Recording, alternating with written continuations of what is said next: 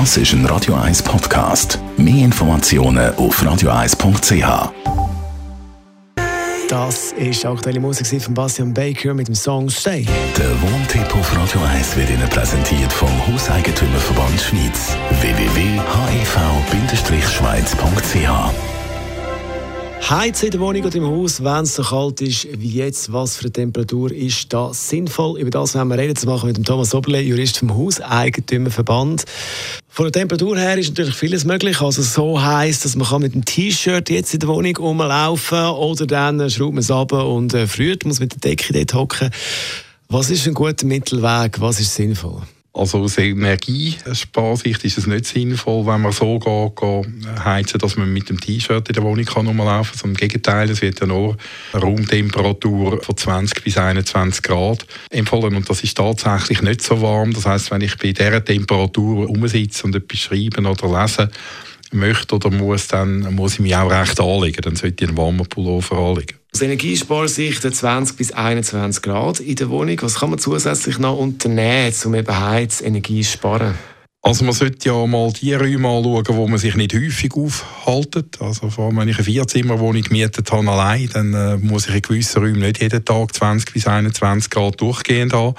Das Gleiche wird übrigens auch für Schlafzimmer empfohlen. Beim Schlafzimmer lange das schneller mal 18, 19 Grad. Da haben die meisten Menschen auch gerne ein bisschen kühler. Dann sollte man das regeln mit den entsprechenden Ventilen oder Radiatoren, die ich habe. Und dann muss man natürlich schauen, dass die Wärme in den wärmeren Räumen nicht in die Räume zirkuliert, die kälter sollen bleiben. Also unbedingt Türen geschlossen halten. In diesem Zusammenhang natürlich auch immer wieder das Thema das richtige Lüften. Ich nehme an, Stoßlüften ist immer noch aktuell. Ja, da gibt es zwei Empfehlungen, die man machen muss. Erstens einmal vermeiden, dass man ein Kippfenster regulär, regelmäßig offen hat. Das führt zu einem extrem hohen Wärmeverlust, dass man sich gar nicht im bewusst, wie viel Heizenergie da verschwendet wird. Und das schlägt sich dann negativ in der Heizkostenabrechnung zu Buch.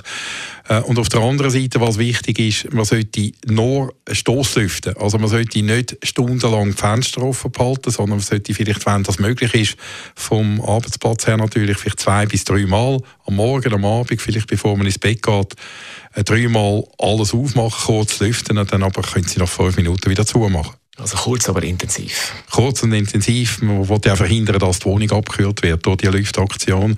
Aber Lüften heisst ein gutes Raumklima einerseits und heisst eben auch Verminderung von Schimmelpilzgefahr. Also es ist natürlich so, wenn ich nicht lüfte, habe ich dann die Luftfeuchtigkeit eben auch im Raum und die verursacht dann, wenn ich Pech habe, Feuchtigkeitsschäden. Der Thomas Oberleist ist Jurist vom Hauseigentümerverband Schweiz zum Thema Heizen und richtig Lüften. Das ist ein Radio 1 Podcast. Mehr Informationen auf radio1.ch.